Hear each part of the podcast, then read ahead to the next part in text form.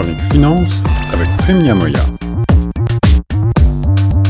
Bonjour et bienvenue dans la nouvelle chronique économie et finances de Choc FM 105.1. Comme chaque semaine, je suis Guillaume Laurent et je rejoins notre spécialiste en la matière, Prime Niamoya, avec pour sujet aujourd'hui le coût des catastrophes naturelles au Canada et dans le monde. On a analysé il y a quelques semaines avec Prime le coût des feux, des incendies de forêts géants euh, qu'a connu le pays depuis maintenant le début de euh, l'année, en tout cas euh, plusieurs mois, mais on va s'intéresser plus largement à ces phénomènes extrêmes qui malheureusement se généralisent, les euh, catastrophes naturelles que l'on observe également ailleurs dans le monde, comme en ce moment même euh, à Hawaï, n'est-ce pas mon cher Prime? Absolument, ce qui se passe à Hawaï est tout simplement apocalyptique. Plus de 100 plus morts. de déjà. 100 morts et plus de 1000 disparus. Donc on n'a pas encore essayé de compter les morts.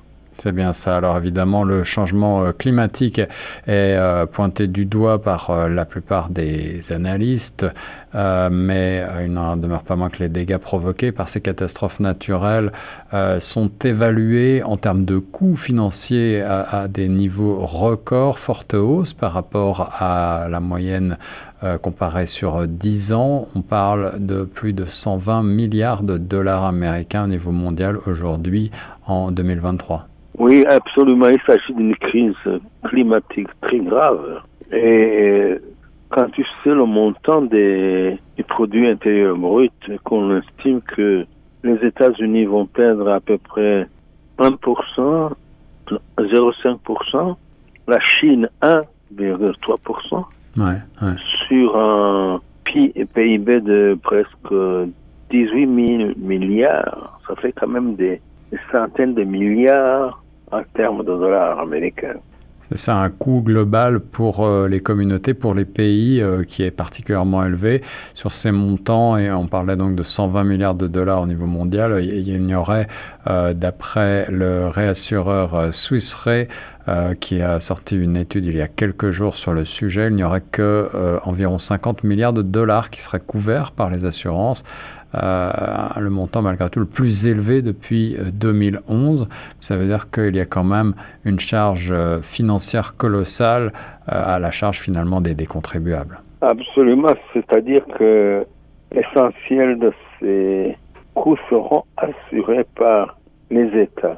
Les assurances sont de plus en plus réticentes à assurer des risques presque certains.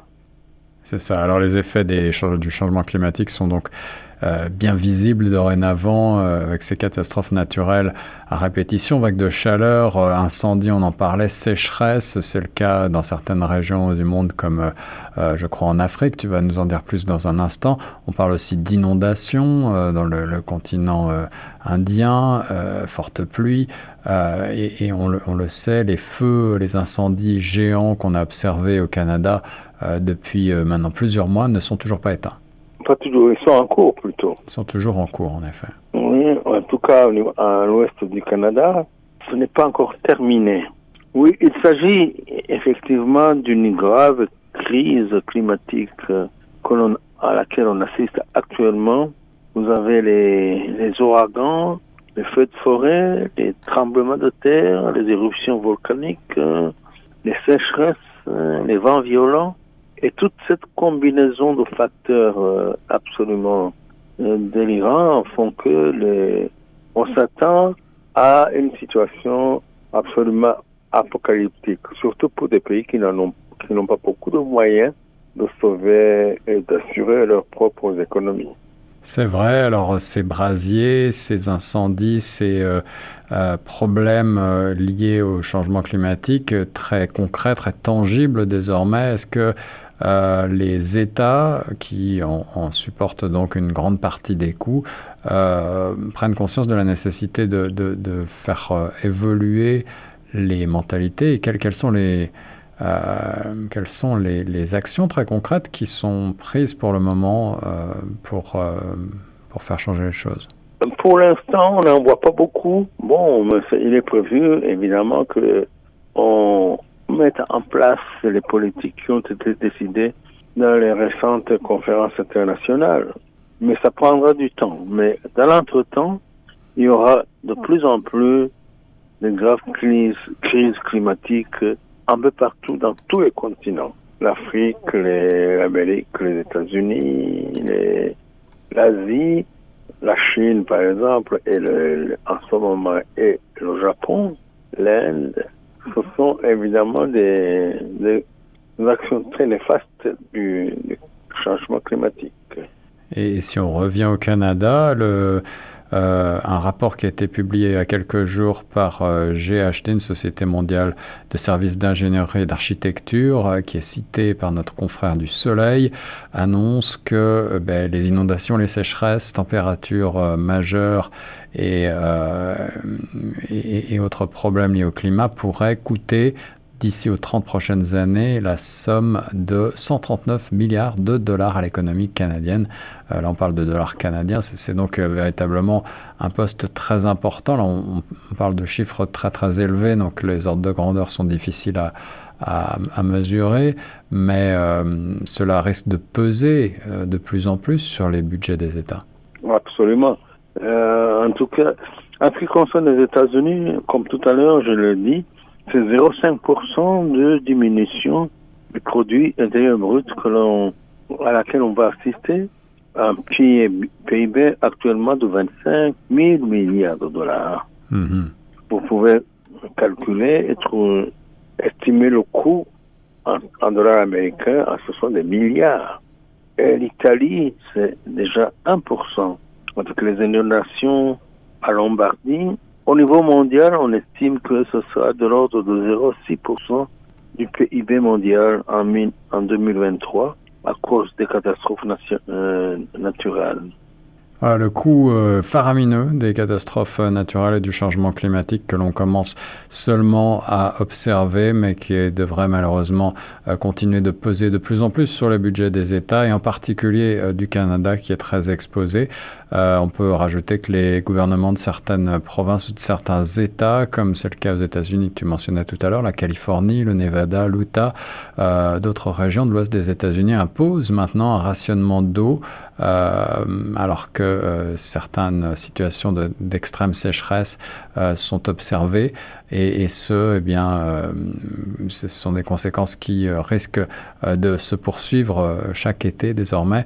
on peut ajouter aussi que les biens de consommation qui sont dépendants des infrastructures liées à l'eau voient leur, prix augmenter et, c'est aussi une tendance lourde.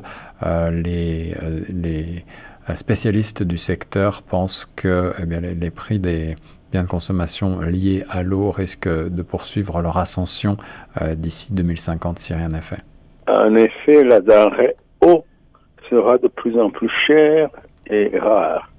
Donc il faut s'attendre à ce que au niveau mondial, il y ait pénurie d'eau et que cela aura évidemment un impact sur les économies et, sur les euh, agricultures, notamment l'agriculture du, du, Canada, cinquième secteur euh, euh, le plus important. Absolument, absolument. Dans le monde entier, dans le continent africain, par exemple, il y a, on assiste en Afrique de l'Est à une sécheresse absolument inouïe, où il y a actuellement disparition de, du cheptel, où il n'y a quasiment plus de culture et on assiste à une famine des populations. Et il faut aussi euh, savoir que certaines, euh, certains pays insulaires, tels que les îles, vont souffrir de plus en plus dans les prochaines années.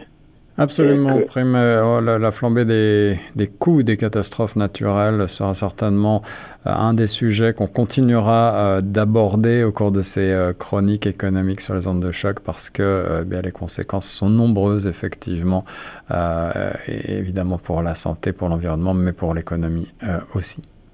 Oui, absolument. D'où la nécessité d'une collaboration, une coopération internationale accrue pour aider les pays les plus les moins les moins favorisés au niveau du changement climatique tels que les pays insulaires, les pays sahéliens, hein, et sans compter qu'il faudra également venir en aide aussi à l'agriculture dans les pays développés. Merci Premia Maya pour ton analyse sur les ondes de choc FM 105.1.